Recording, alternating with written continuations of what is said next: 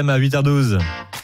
Totem, Totem. j'ai testé pour vous. Pour ce dernier rendez-vous de l'été, Joanne Jessrel, vous avez choisi de nous faire découvrir un trésor caché de la ville de Cahors, que même les habitants finalement ignorent peut-être.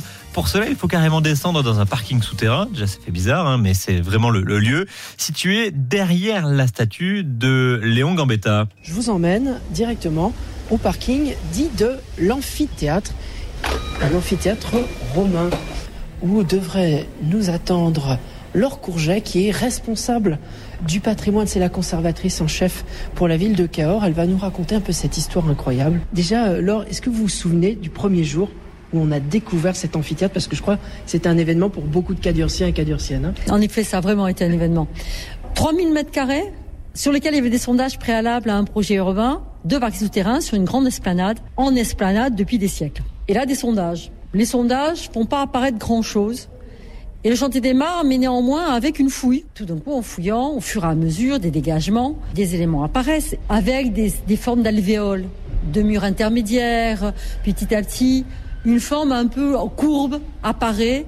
Et puis, force est de constater, au fur et à mesure des excavations, que, eh bien, on avait affaire à un monument, un ensemble monumental majeur, et qui, de par sa forme et de par les éléments mis au jour, ne pouvait être qu'un amphithéâtre. Ici, quand on regarde, on a effectivement qu'un tout petit fragment de l'amphithéâtre. Ah oui, on a à peine 10%. On a un petit élément d'une courbe, puisqu'en fait, à l'amphithéâtre, la forme, c'est comme un ballon de rugby. Hein. Mais on a un élément majeur pour arriver à mieux comprendre l'ensemble.